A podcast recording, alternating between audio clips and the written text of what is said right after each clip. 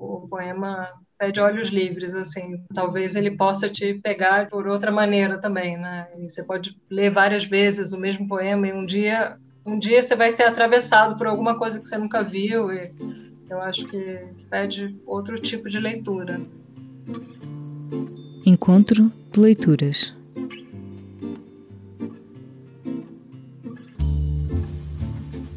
Marília Garcia, escritora, editora e tradutora brasileira, é uma das vozes mais originais da poesia contemporânea do Brasil. Com o seu livro Câmara Lenta, foi a grande vencedora do Prémio Oceanos de Literatura em 2018.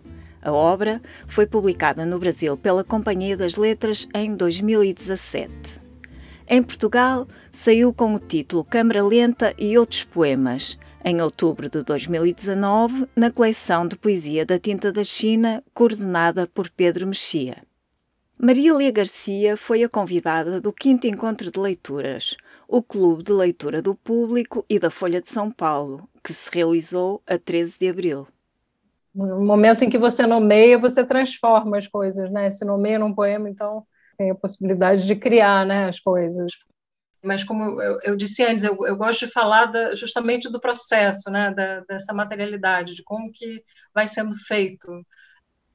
Eu sou a Isabel Coutinho do Público e como a Úrsula Passos está de férias, quem modera o evento comigo é Francesca Angiolillo, repórter especial da Folha, que com o livro Etiópia recebeu em 2018 o Prémio Literário da Biblioteca Nacional Brasileira na categoria de Poesia. Mas falemos de Maria Ilê Garcia e do seu livro Câmara Lenta. A edição portuguesa funciona também como uma antologia, pois inclui poemas dos livros anteriores da escritora. Paris não tem centro, de 2016, um teste de resistores, publicado no Brasil em 2014 e que saiu em Portugal na Mariposa Azual em 2015, Engano Geográfico de 2012 e 20 poemas para o seu Walkman, publicado no Brasil em 2007. A edição portuguesa do livro Câmara Lenta traz ainda quatro poemas inéditos de Marília Garcia. Sejam bem-vindos ao nosso encontro de leituras. Marília, e como é que tem sido, tem conseguido escrever durante este tempo de confinamento? Olha, não, não estou escrevendo nada. Eu fiz dois textos no ano passado, é, mas a gente está vivendo aqui, bom, todo mundo, né? Mas a, a, aqui, hoje é dia 13 de abril, eu gosto de marcar também o dia, né? Hoje é dia 13 de abril de 2021, a gente está nesse espaço estranho e tempo estranho em que as datas são muito esquisitas e acho importante marcar, assim, a gente está vivendo uma tragédia que eu não consigo escrever também um pouco porque a rotina aqui está muito difícil. Eu tenho uma filha pequena e, e bem pequena, então está bastante complicado. Mas eu acho também que se não tivesse, talvez não, não tivesse conseguindo escrever também pela condição geral das coisas e falta de concentração. E, é, mas eu, eu no ano passado eu tive dois processos que foram interessantes de escrita. Um deles foi me chamaram para fazer uma apresentação no Zoom de um, de um texto era um texto que eu já tinha pronto, né? Eu já tinha feito uma apresentação ao vivo do texto e eu resolvi adaptar para o Zoom, assim. Então eu acabei transformando e mudando algumas coisas no texto. Era um texto que era eu ia caminhando aqui pela minha rua e anotando as árvores que estavam com a raiz saindo, quebrando a calçada. Então era um texto que eu ia escrevendo e caminhando e, e caminhando e anotando as coisas que eu ia vendo na, na rua, assim até chegar no, numa árvore que é uma figueira gigantesca que, que, ocupa assim a calçada inteira. A gente tem que desviar para sair, né, para passar e, e, ela tem realmente muitas raízes saindo e, e essa figueira fica em frente ao, ao, a uma delegacia de polícia onde funcionou no final dos anos 60 e nos anos 70 o DOI-CODE, que era foi aqui o centro de tortura, né, na época da ditadura. E, e é muito impressionante essa figueira é, em frente a esse, a esse lugar, e, e, e, o texto era um pouco sobre isso, assim, partia disso, né, ia para outras questões, mas é, era um texto de espaço, de caminhada, de, e eu acabei tentando adaptar o texto para apresentar pelo Zoom e, e, e fazer um misto para pensar nessa outra espacialidade, assim. Então foi uma das experiências, mas isso já tem um ano, né? Depois, logo depois eu, eu escrevi ainda um outro poema que se chama Os Meus Amigos São um Barato, em diálogo com um disco da Nara Leão, que é uma, uma cantora brasileira, que tem esse disco, né? Os Meus Amigos São um Barato, que é super lindo. Ela convida vários amigos dela, que são músicos, né, para cantarem no disco com ela, então ela grava as canções junto com os amigos, né? Então tem Caetano Veloso, enfim, tem bastante gente. Então eu, eu parti um pouco dessa ideia de escrever junto com os amigos, né, do disco dela, e escrevi para vários amigos pedindo para eles me mandarem uma foto de objetos que estavam sendo importantes para eles durante a quarentena, né? Quais eram os objetos que ou, quer dizer, do, o objeto, né? Cada amigo devia me mandar uma foto de um objeto. E aí eu escrevi junto com esses, essas imagens desses objetos dos amigos. Enfim, também já tem um ano, assim, depois disso, a pandemia foi... Né? E então o seu objeto poderia ser esse, esse disco? Poderia, acho que continua sendo. Foi há um ano e talvez continue sendo. Assim. A Marília também lembro-me que há cerca de um ano uh, sugeriu leituras para a quarentena na, na revista Cult. Nessa altura escolheu poesia de três mulheres. Seriam as suas escolhas hoje também, passado este tempo? Ah, poderia ser, assim, são poderiam ser outras também, mas é, era uma brincadeira porque eram três mulheres com três L's, porque as três começam com um L, então era a Lu Menezes, que é uma poeta brasileira, a Lenora de Barros, que é uma artista visual, mas que também escreve poesia e, e usa bastante texto na sua obra, e a Leslie Kaplan, que é uma poeta e romancista francesa, e elas nasceram por volta de 1940, então elas têm várias relações assim, foi um pouco uma brincadeira com os três L's, os três nomes, e, e, e, os trabalhos também se atravessam, assim, o trabalho da Leonora de Barros se chama Poesia, e são algumas fotos, né, uns fotogramas, umas imagens de uma, uma língua primeiro, depois uma língua em contato com uma máquina de escrever, né, e depois a língua entrando dentro do teclado da máquina de escrever, né, a língua sendo, ou, ou o poema se escrevendo, ou a língua sendo engolida, né, pelo teclado, pelas letras, pela poesia. Boa noite a todos. Eu sou a Francesca. Marília, você falou, né, que você escreveu esse, tentou adaptar esse poema das árvores, dessas árvores resistentes aí quebrando a calçada e você vai caminhando até chegar na frente dessa figueira muito poderosa que está num lugar muito simbólico. E você disse que você tentou adaptar para ler num zoom como esse, assim. Queria te perguntar sobre essa característica da sua obra, que é você trabalha bastante no limiar da performance, né? Você é, escreve bastante para ler em público, né? E então é uma pergunta um pouco dupla. Um, se quando você escreve, você tem em mente que aquele poema ou aquele outro pode ser lido e um talvez não, e se você escreve pensando nisso, né, já de partida, e se é diferente ler em público com uma plateia ao vivo e ler com uma plateia virtual como esta. Acho que faz muita diferença, assim, como se eu conseguisse, num espaço físico, com a respiração, olhar para as pessoas e, e, e, junto com as pessoas. Aqui eu não sei muito bem, acho que todo mundo está um pouco aprendendo, mas não sei muito bem como fazer, assim, como me comportar, o que dizer, para onde olhar. E, como furar essa tela e chegar assim, é, e me, me, comunicar, né? Mas em relação a, ao processo, né, de, de, leitura, assim, foi realmente foi bastante importante na, na, no meu processo, assim, desde o início, né? Eu o meu primeiro livro que se chama 20 poemas para o seu Walkman, ele ele tinha uma dimensão é, sonora de, de certa forma, mas eu não, nunca tinha lido nada em voz alta e eu escrevi os poemas sem ler, assim, para mim mesma, né? Era é claro que o tempo todo a, a escrita está ligada à voz e ao som, às palavras, mas é, é muito diferente você de fato oralizar e, e, e levar aquilo, né? Tanto para o espaço de leitura quanto para, enfim, eu posso só ler para mim, mas é, aquele livro eu escrevi sem ler nada. E depois que eu publiquei o livro, eu comecei a ir nas leituras e percebi que não funcionava em voz alta. Até hoje eu, eu acho difícil ler os poemas desse livro, assim, eles são para uma escuta silenciosa mesmo. E, a partir desse momento eu comecei a, a tentar ler tudo que eu escrevia, né, e, e, tentar escrever lendo em voz alta e falando e experimentando nas leituras e mudando sempre eu gosto também muito de falar do processo, porque eu acho que tem uma, uma, materialidade assim do processo mesmo que é muito difícil de, não sei, o, o, poema em si pronto assim, né? A gente não não vê o processo assim, né? Mas eu, eu acho difícil falar do poema pronto sem trazer esse lastro assim do, do processo de escrita.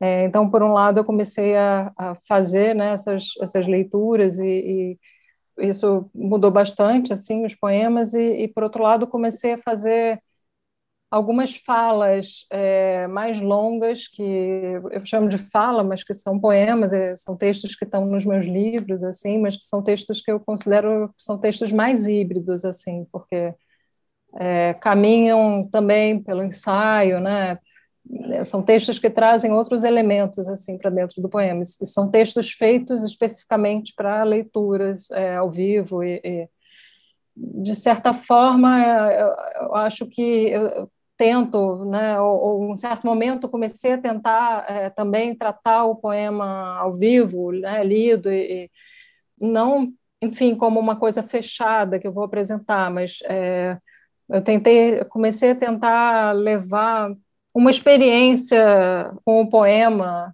que eu tenho como leitora, né? Cada vez que eu leio um poema é uma experiência única, assim, eu posso reler aquele poema em muitas circunstâncias e vai ser uma uma experiência única com aquilo e, e também a experiência que eu tenho quando escrevo, assim. Então, a minha experiência como leitora e como escritora, que é uma experiência única com o poema, eu tento muitas vezes levar essa experiência para o momento em que eu estou com o público, lendo e, de alguma forma, tentar furar o poema, assim, ou, ou tirar, não sei, dar uma vida, assim, para ele é, no momento em que eu compartilho ele, né, que eu, que eu tento essa comunicação. E, e, então, acho que isso também acabou é, sendo importante, assim, nessa, no processo, né, para chegar nos textos. Inclusive, Marília, isso que você estava contando, né? Essa tentativa de uhum. furar essa janela, porque no teatro tem a quarta parede, né? E de uhum. fato agora a gente tem, no momento, 78 outras paredes na sua frente, ou janelas. É curioso que no teatro a parede aqui é a janela, mas parece mais fechado, né? É, e uma coisa que acontece é que nos poemas essa situação de que eles foram escritos para ser lidos, serem lidos aparece, né, registrado. Então, você menciona que escreveu esse poema para ler em público, ou que num determinada situação você leu um determinado poema em público, é, e cria uma extensão realmente daquele poema num espaço que a gente não está necessariamente vendo, que a gente tem que projetar na nossa cabeça. Então, por exemplo, no Câmera Lenta, né, essa é a edição uhum. brasileira, para ah. quem está em Portugal. Eu vou mostrar a edição portuguesa. Que deve ser mais parrudinha, porque tem este livro e outros. No Câmera Lenta, você no epílogo fala de uma situação, é estranho começar pelo final, mas eu gosto bastante desse final, e fala de uma situação na qual você ia fazer uma leitura e se sentiu paralisada, né? Dá um pouco uma certa vertigem no leitor, assim, você está falando de um poema que você ia ler e que está escrito na frente era um pouco disso que você estava falando, assim, essa intertextualidade, assim, era uhum. disso que você estava falando quando você fala dessa experimentação com a leitura? Sim, sim. O, o primeiro texto que eu fiz, assim, que foi um texto é, com essa cara, né, que é um texto fala, e, e é, foi um, o primeiro poema do Um Teste de Resistores, que é um livro só com textos né, que são parecidos com esse, um livro que tenta, que pensa o poema e fala sobre o poema é, o tempo todo. E foi justamente uma situação onde eu precisava, me, me chamaram para dar um depoimento sobre o meu trabalho, me pediram um texto escrito. E é, a sensação que eu tinha era de que eu não conseguiria escrever, é, falar sobre a escrita do poema num momento posterior ao poema, não estava vivendo aquilo na hora. E resolvi tentar escrever um poema que fosse também um depoimento, que eu pudesse ler nesse encontro. Então, foi exatamente uma situação, uma circunstância de, de leitura, e, e, que era essa circunstância de um depoimento, né? não era exatamente uma leitura de um poema, a ideia inicial, né, seria ler poemas é, entremeados assim, né, no meio da, da fala, mas é, no fim eu acabei escrevendo um texto que tentava trazer um ritmo, né, tentava pensar em algumas questões da, da, da poesia, como o sujeito, quem fala, é, o uso dos pronomes, ou não sei, questões que eram importantes para mim nos livros anteriores e e escrever um poema que fosse também depoimento, fosse também ensaio e fosse também poema, porque tem outras vozes e tem um ritmo de, enfim. E, e aí foi o, o, primeiro texto do, do teste de resistores e, e, então depois todos os outros de alguma forma tentam falar sobre experiências ligadas à escrita, né, à leitura e, a tradução. Então o livro todo é atravessado de questões que são enfim, é importantes na poesia, mas que são metalinguísticos, não sei, os, os textos, né? Então, e, e, esse texto que eu apresentei, depois eu, eu, enfim, fiz vários outros, eu fui transformando bastante também a, a maneira, né, de, de escrever esses poemas e de apresentar, né?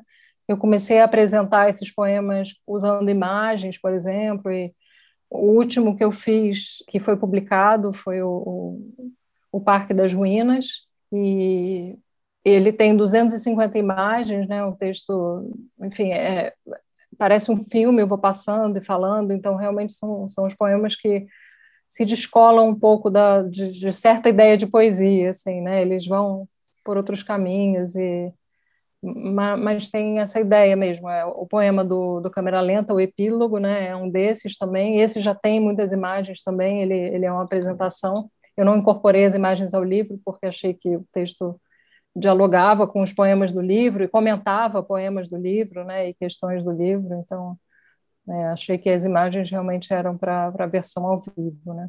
Mas, mas tem relação com isso. Sobre a, ideia, a, a, questão lá da quarta parede que você comentou, tá, justamente eu comento isso no teste de resistores sobre o cinema, né, sobre aquela cena linda do, do Pierre Rolefou, do Godard, onde o, o, os dois personagens principais, os protagonistas, né, eles estão, o Ferdinand e Marianne, estão andando de carro e a câmera está filmando os dois de costas para a câmera, né?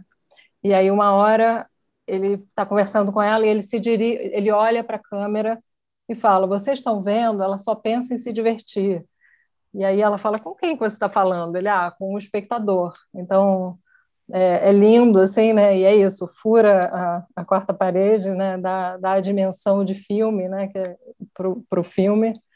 E acho que é isso, assim, né? É criar essa. Eu acho que o poema, mesmo quando ele não está falando sobre isso, ele faz isso, né? A experiência de leitura na poesia, eu acho que muitas vezes faz isso. Você está lendo um poema e, e aquilo te dá é, um, um, outro tipo de vertigem, né? Você precisa ler e reler e aquilo, não sei, tira a gente do lugar, assim, de uma forma que eu acho que, que quebra essa, essa casca, né, do, do poema, assim. Atualiza o poema no momento da leitura. Se calhar, Marília, podemos ver um, um desses vídeos ah, sim, boa ideia, boa ideia. Vamos fazer isso. Eu vou só então comentar o que, que são os dois, né? O, o primeiro é justamente esse que eu comentei há pouco, que é o, o Parque das Ruínas. O Parque das Ruínas ele, ele tem uma versão curta no câmera lenta, né? O Parque das Ruínas é um poema de muitas páginas, né? É quase o livro inteiro e, e no câmera lenta ele tem uma versão bem enxuta e, e mas ele é essa fala de, de 25 minutos, e, e o que eu tenho aqui é um, um eu trouxe um trechinho é, da fala filmada, né? Então a imagem não, não é tão boa assim, mas dá para ver como é que funciona, né? Eu vou falando e projetando as imagens, e, então achei que era bom para dar uma dimensão. É, é o início do, do, do, poema, do Parque das Ruínas, E eu chamo esse início de epígrafe, né? uma espécie de epígrafe do texto. Começo aqui com uma epígrafe em forma de imagem. É um trabalho da artista americana Rosalind Fisher. Ela fez uma série de fotos, como fotos aéreas, terrenos, plantações, uma cartografia vista de cima. Essas imagens poderiam ser uma espécie de atlas temporário, pois consistem em registrar um pequeno instante na vida de uma lágrima. O trabalho se chama Topografia das Lágrimas, e a artista pegou uma lágrima, colocou sobre uma lâmina e deixou secar. Depois colocou um microscópio para ver. Fez isso com mais de 100 lágrimas, aumentando 400 vezes e experimentou com lágrimas próprias e alheias. Ela queria descobrir se as lágrimas de tristeza teriam o mesmo desenho das lágrimas de alegria, das lágrimas de despedida, das lágrimas de cebola ou das lágrimas de um bebê ao nascer. São atlas temporários que registram um instante da vida das lágrimas Rosalind Fisher viu que as lágrimas têm uma linguagem própria para cada sentimento. Essas imagens, que parecem feitas de longe, mostram algo que está muito perto tão perto a ponto de ser constituinte da estrutura das lágrimas. Acho que essa epígrafe resume assim um pouco a, a ideia do poema, né, sobre os modos de ver, assim, essa, essas imagens da lágrima no microscópio, né, que são é um trabalho lindo, assim, né? Ela aparecem umas imagens vistas de longe, mas na verdade são, são imagens muito próximas e, e, e, esse, enfim, é um texto fala, né, desse tipo. Aí o outro vídeo que eu queria tocar aqui, é, na verdade, é, é um outro processo, né, do, do, é um processo diferente dessas falas. Quando eu, eu comecei a ler os poemas, né, ao vivo e, e em apresentações, eu comecei a pegar uns, alguns filmes que eu gostava muito e, e recortar umas cenas do filme e editar para projetar junto com a leitura dos poemas. Então, não necessariamente os filmes tinham uma ligação direta, né? Na verdade, eles entravam um pouco de modo paratático, assim, a leitura, né? Não era uma, uma relação muito óbvia entre texto e imagem. Pelo contrário, muitas vezes também esses era bastante diferente, mas os filmes acabavam entrando e mudando, às vezes, o poema, transformando e entrando de alguma forma no texto escrito, né? É, eu, no fim, percebi que eu, eu, não tenho exatamente esses filmes que eu usava junto com os, com os poemas, muitos são os poemas do Câmera Lenta, né? Mas é, eu encontrei um outro, né, de um poema do Teste de Resistores, que está na, na edição portuguesa do, do Câmera Lenta, e enfim, foi um, um, um, vídeo que eu fiz a partir de um filme do Davi Perlov, que é um documentarista, um filme chamado Diários. Tem umas cenas na França, né, mas o, o filme de seis horas é quase todo passado em Israel, mas tem algumas cenas que ele filma em São Paulo e no Rio de Janeiro. Ele, ele passou a infância aqui, então ele filma São Paulo no começo dos anos 80 e o Rio de Janeiro também, né? Então, eu peguei todas as imagens né, de São Paulo é, dos anos 80 e eu editei essas imagens do filme dele. E justamente é um poema onde eu falo de São Paulo, das ruas de São Paulo, e, e tinha acabado de me mudar para cá, então é, tem alguma relação, assim, não, não imediata também, né? É, eu selecionei um trechinho, ele é um poema mais longo, tem seis minutos o vídeo, mas é um trechinho bem curto, assim, no, meio no início, para a gente ver. No livro Amuleto, do Roberto Bolanho, Auxílio diz que a poeira da cidade do México deve vir de todos os vasos que são quebrados na cidade do México. E eu fiquei pensando de onde vem a secura de São Paulo. Mas aqui não vejo poeira. Deveria existir poeira. Se existisse poeira, poderia ser dos cacos das coisas quebradas todos os dias na vida das pessoas. Mas aqui não vejo os cacos. Onde estão os cacos? Ontem foi o dia mais quente do ano em São Paulo, mas apesar do calor, tomei banho com chuveiro elétrico ligado. E estava tomando banho quando a resistência do chuveiro queimou. Antes de morar em São Paulo, eu tomava banho com chuveiro a gás e eu não sabia que o chuveiro elétrico tinha resistência.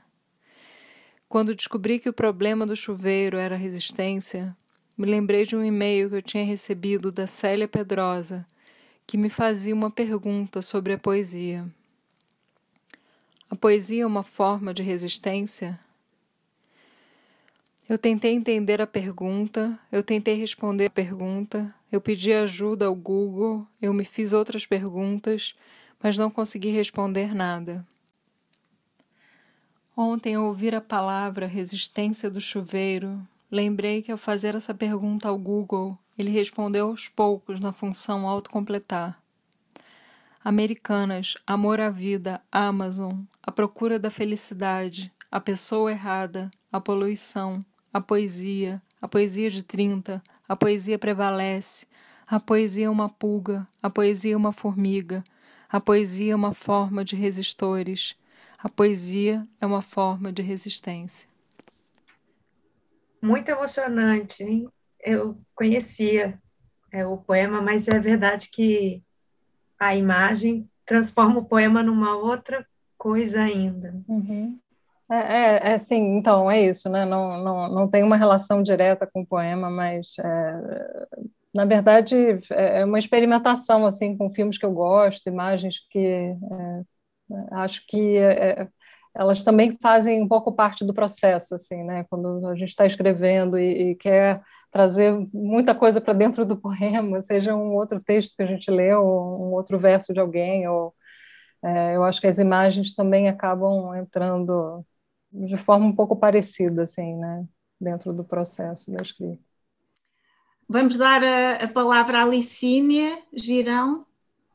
Olá, boa noite. Estou a falar de Coimbra.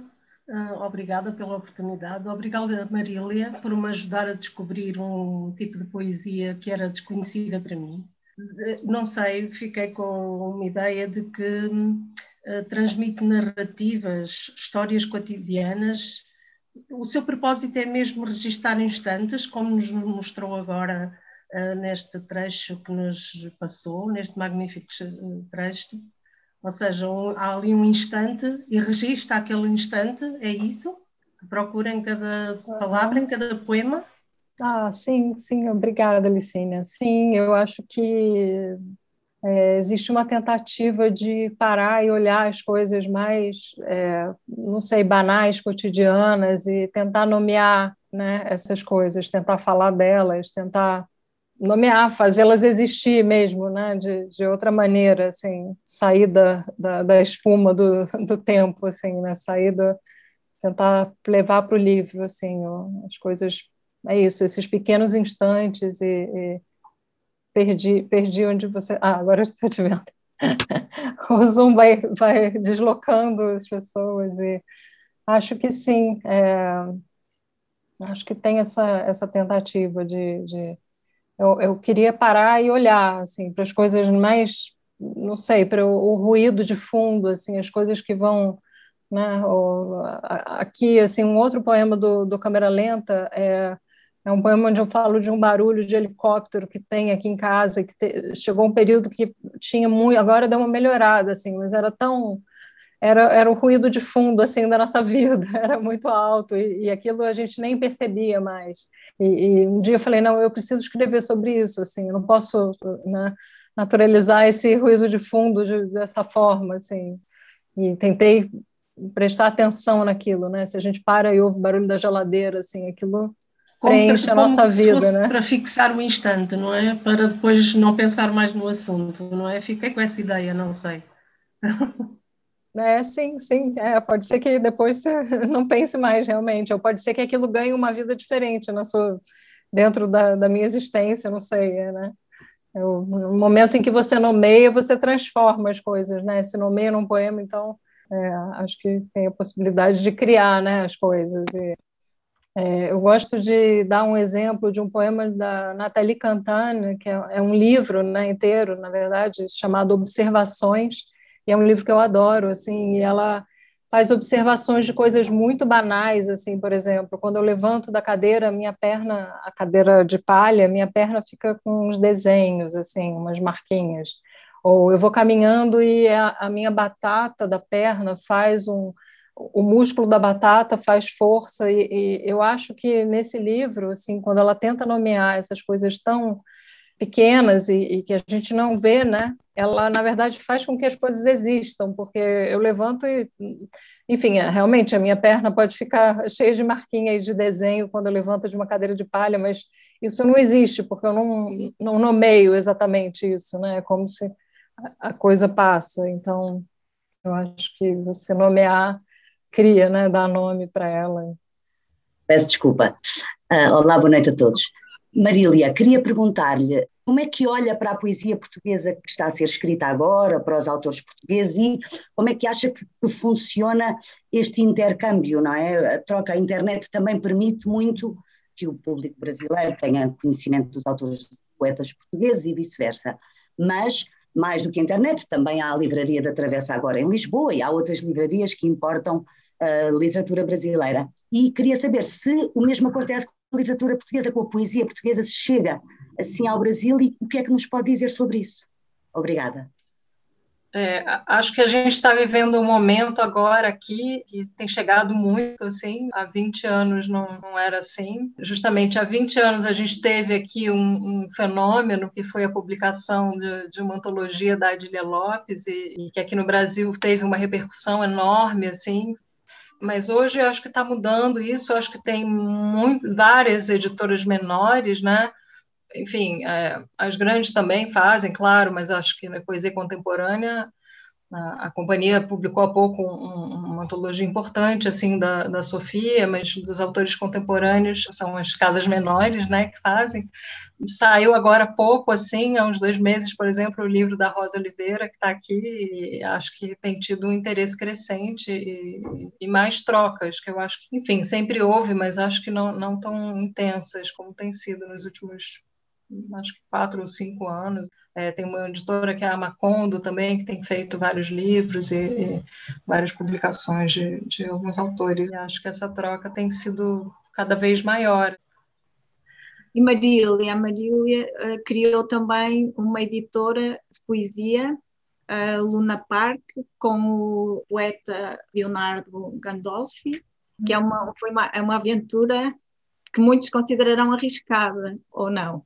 O seu último livro uh, saiu nessa Pela Luna Park, sim. A gente, em 2015, fez a Luna Park, é uma editora pequena, caseira, a gente faz tudo aqui, aqui dentro, né, de casa, e, e a gente começou realmente é, com a ideia de, de, fazer uma coisa curta, assim, é, é, pequena mesmo, tá, curta também em tempo, né, não tinha ideia de durar muito, assim, e, e para tentar, enfim, fazer é, na verdade, no início a gente fez uma revista, que era Grampo Canoa, que teve quatro números, então, onde a gente colocava textos que a gente estava traduzindo e, e, coisas que a gente andava pensando sobre poesia. Não é exatamente uma revista só de poesia, ela tem poucos poemas até, mas é uma revista que tenta pensar a poesia e trazer vários outros textos que não são exatamente poemas, mas que pensam o poema ou trazem uma ideia de poema. É, essa revista está toda online, os PDFs dá para ler, né? A gente disponibilizou, né? Depois de esgotada a tiragem impressa. E também a ideia da editora era é, convidar autores para fazer projetos específicos, né? Então, por exemplo, a gente fez uma coleção de duplas.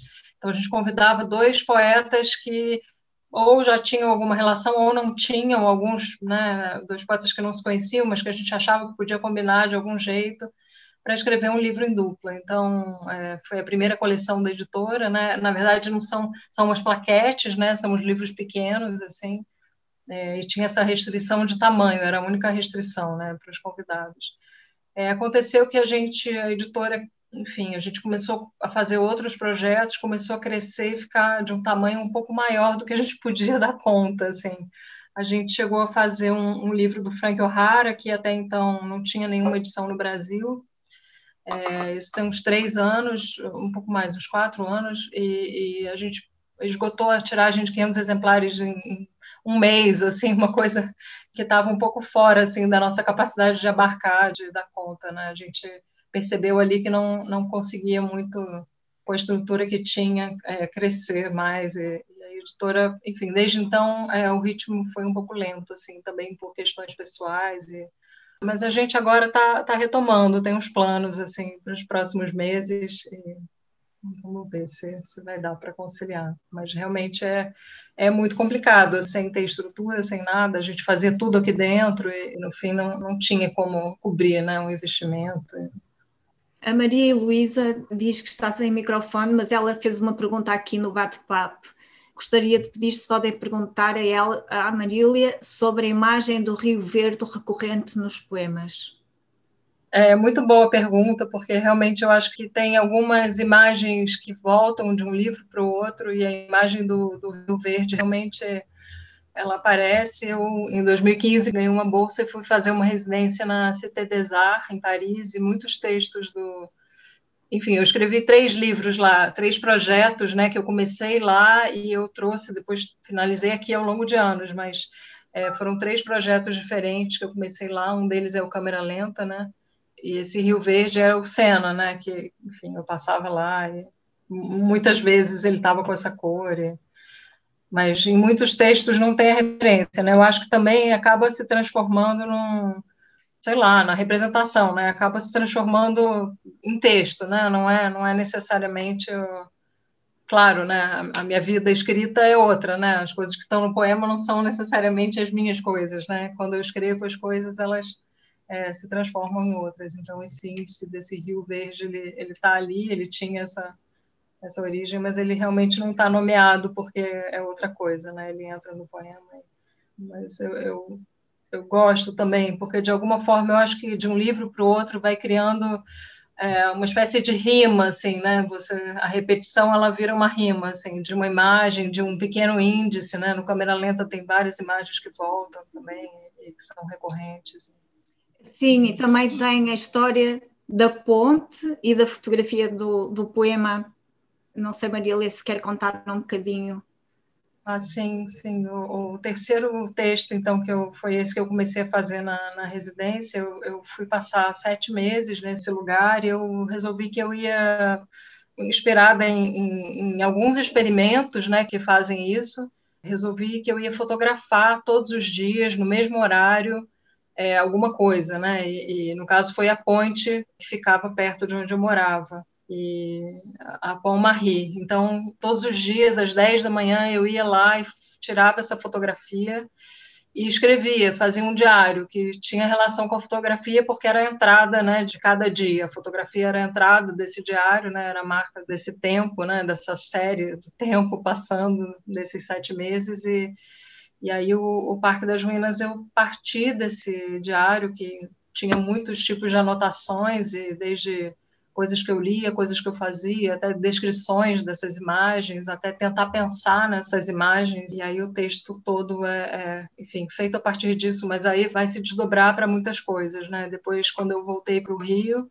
onde eu morava na época, é, o Rio estava passando por uma crise, assim, muito grave e, e, e, aí o texto ele tenta escrever assim um pouco sobre fazer uma relação né entre esse momento que eu estava lá na França foi o momento é, em que começaram os atentados lá terroristas e, e aí o, o, livro vai fazendo esse uma costura assim né das coisas que estavam acontecendo aqui no, no Brasil né.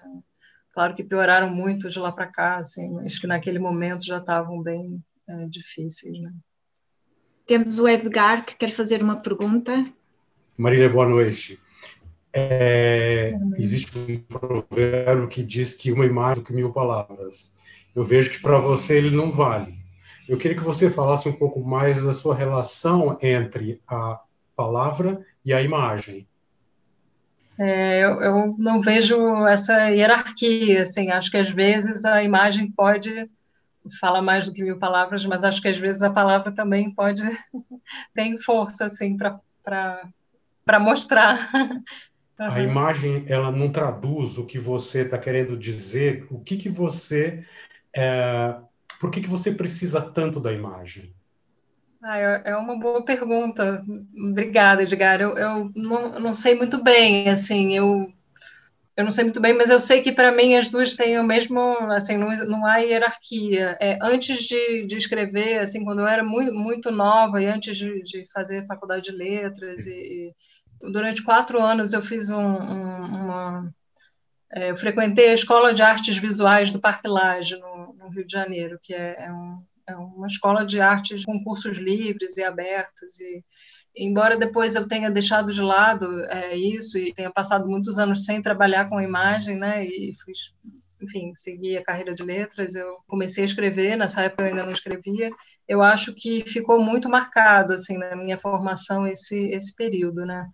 Eu acho que a, a, nessas falas, né, que eu faço, eu acho que a imagem é, me ajuda a dizer as coisas, né? Eu acho que eu faço vários usos da imagem, né? Às vezes é um uso que é muito colado no que eu estou dizendo. Então, é, por exemplo, né? Eu mostrei há pouco o trabalho da Rosalind Fisher, que eram as imagens da lágrima, né?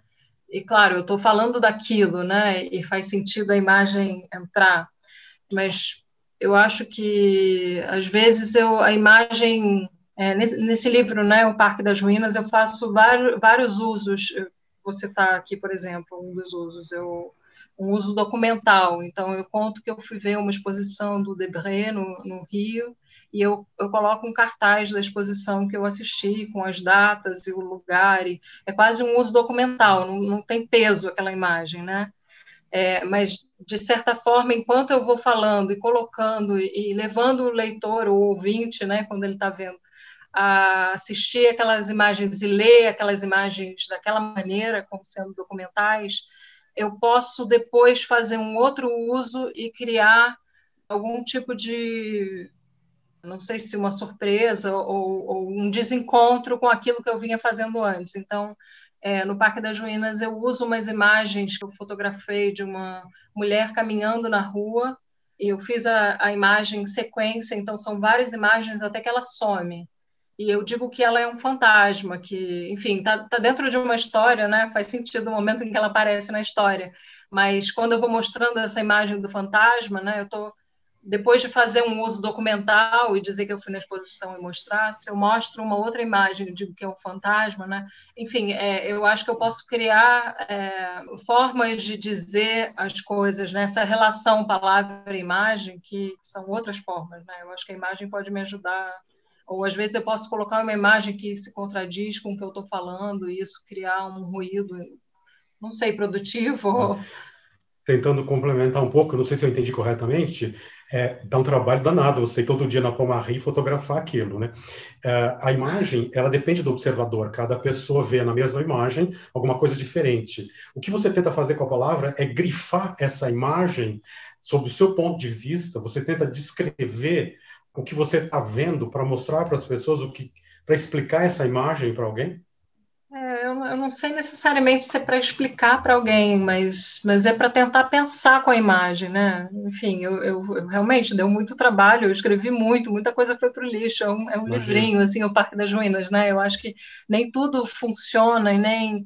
Mas como eu, disse antes, eu, eu gosto de falar da, justamente do processo, né? Da, dessa materialidade, de como que vai sendo feito, é, às vezes é para tentar explicar, às vezes no, falando um pouco mais então desse desse procedimento, né? No livro eu, eu elenco assim cito vários experimentos com imagem que me serviram de ponto de partida.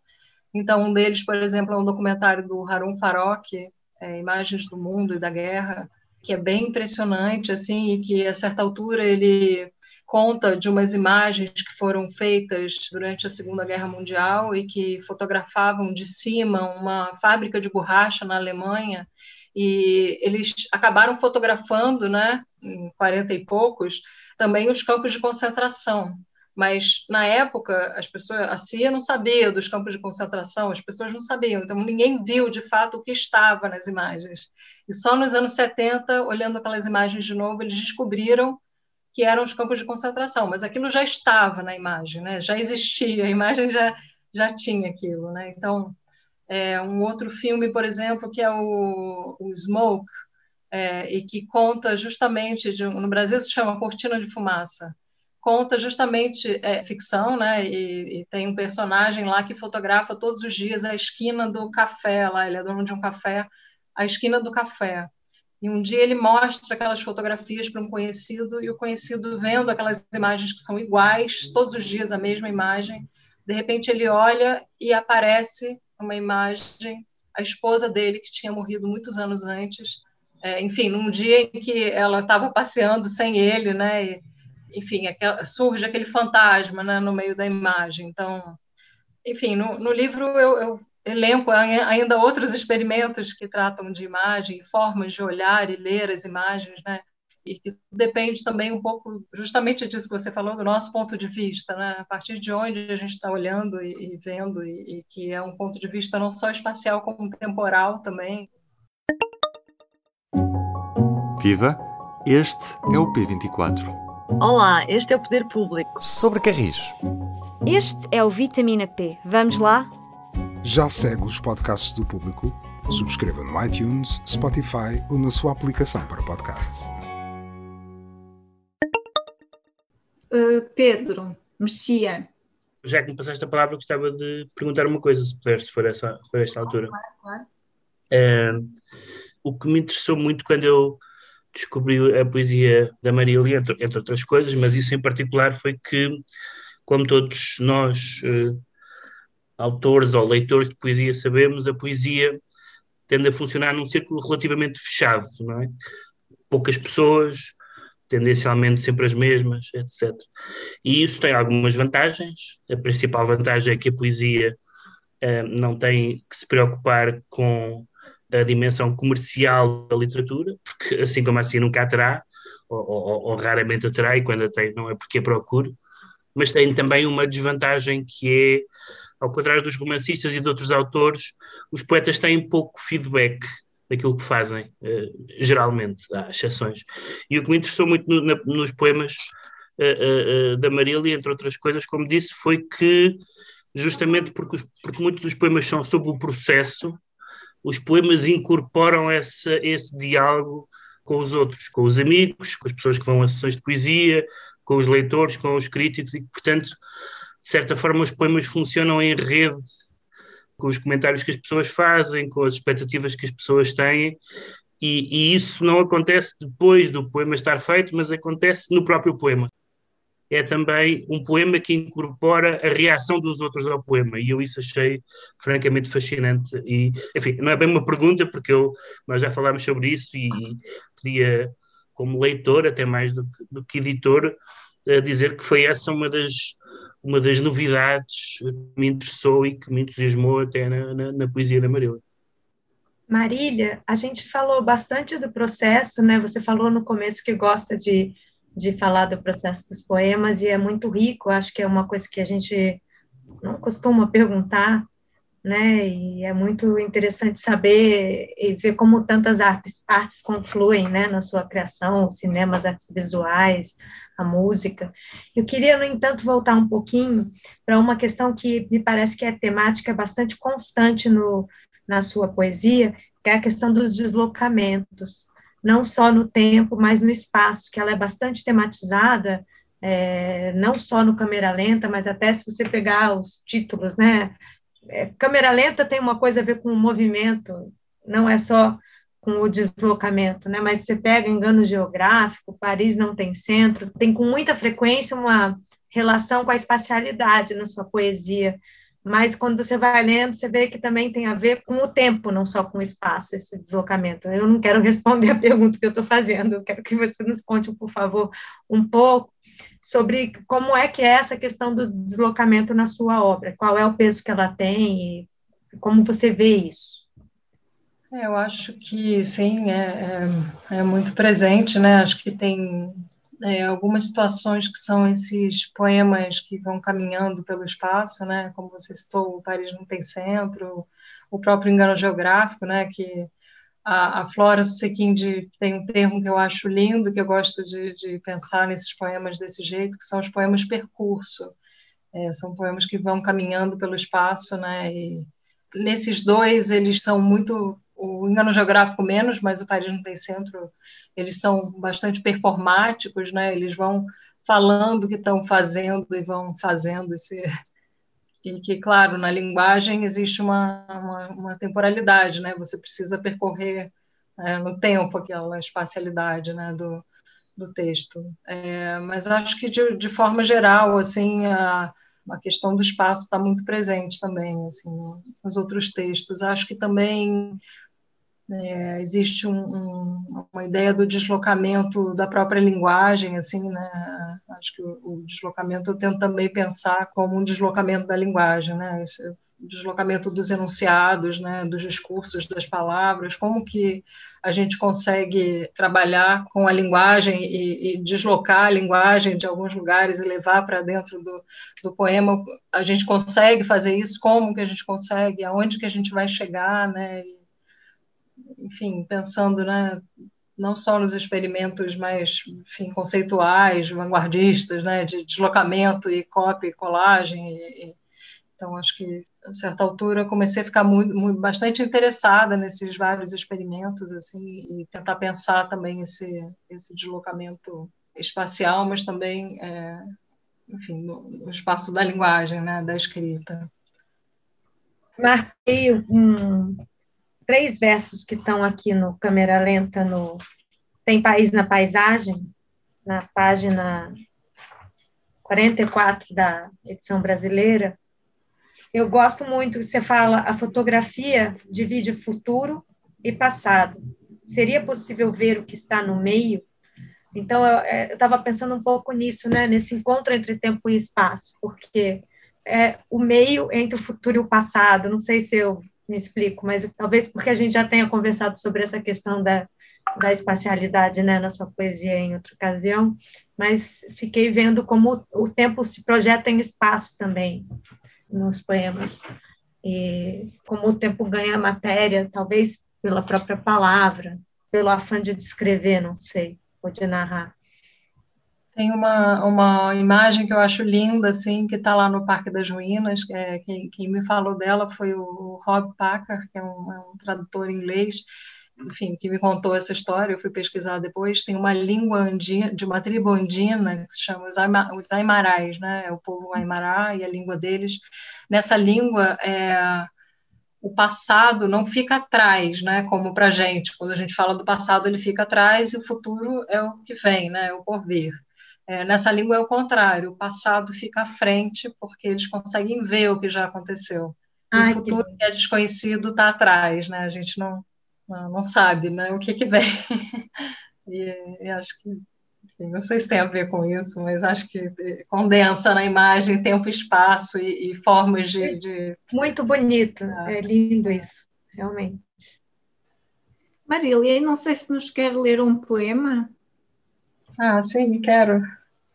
Acho que um mais curtinho, né? Dado a hora, o nosso fuso horário, né? A gente está mais é, mais animado assim do que.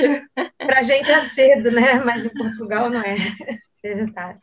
Eu vou ler o, um poema que está na, na sessão final do Câmera Lenta, que se chama História Natural. É um, é um poema que no Brasil ainda não saiu no, no livro. E é um poema onde eu converso com um poeta chamado Cacaso, que foi um poeta brasileiro, começou a publicar nos anos, final dos anos 60 e publica bastante nos anos 70. E ele tem um poema chamado História Natural, que é, é muito bonito. Assim.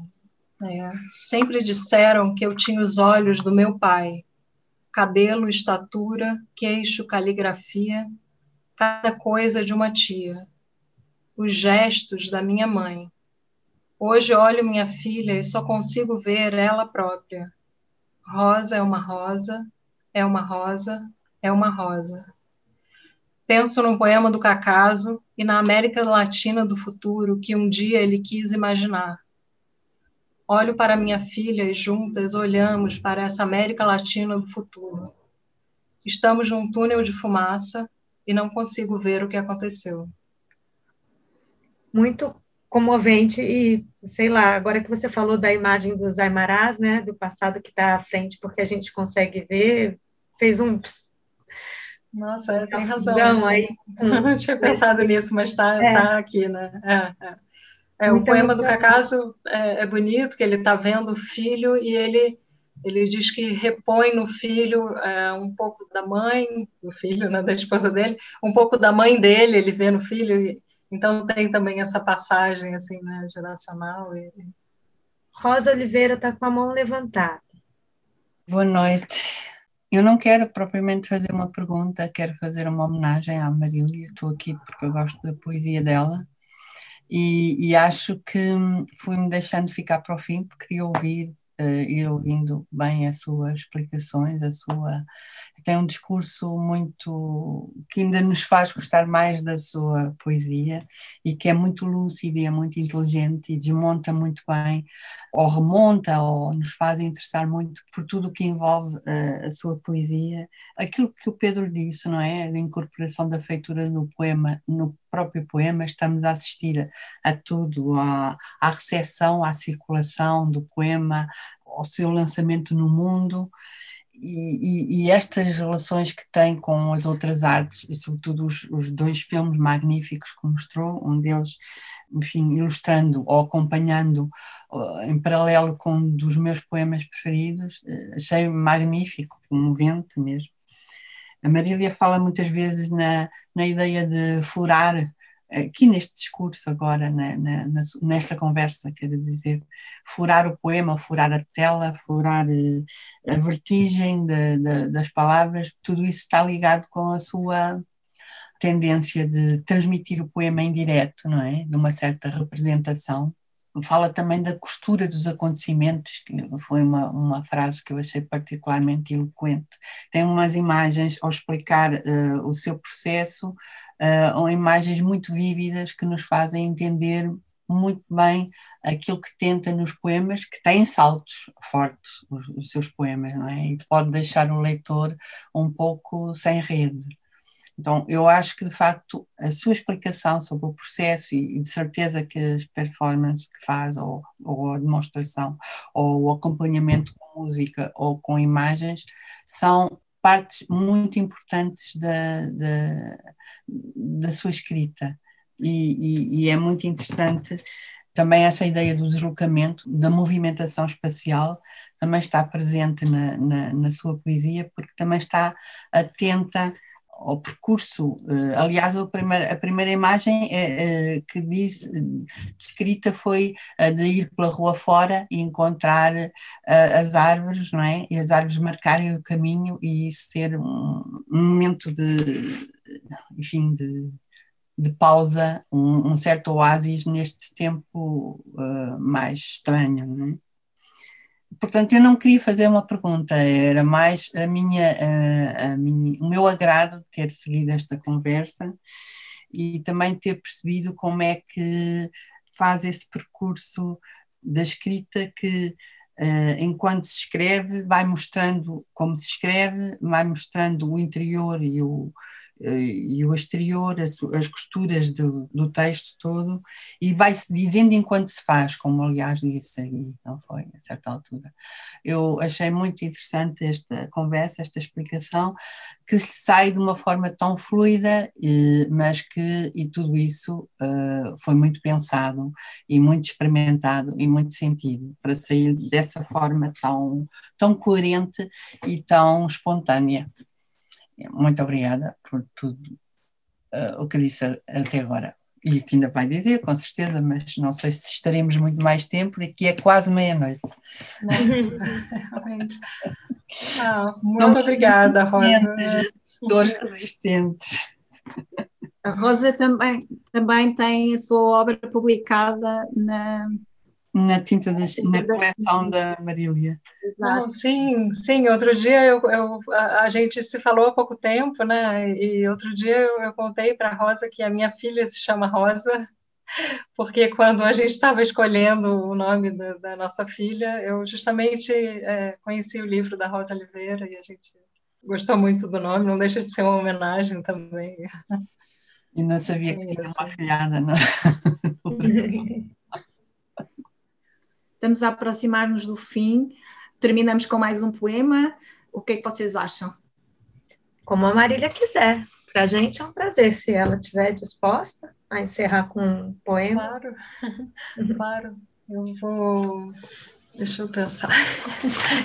Os poemas são muito longos, né? Tem esse, esse, essa questão assim de leitura que é super difícil para mim sempre, que eu fico procurando os trechos para cortar e, e pensando no, um pouco assim, só para com, complementar o, o, que a Rosa comentou, né, do, e, e, o que a Francesca comentou também do, do deslocamento, acho que muitas vezes é, tem um, uma ideia do, do, pensamento e caminhando, né, e, e, e se deslocando, e, acho que por isso também meus poemas são muito longos, porque eles vão tentando puxar um fio de pensamento que, que vai se desdobrando e tenta fazer o poema e, e, comentar o poema, então também são muito longos. Mas eu acho que eu vou ler justamente esse trechinho que eu, que eu comentei antes dos Aimarais, que está no Parque das Ruínas.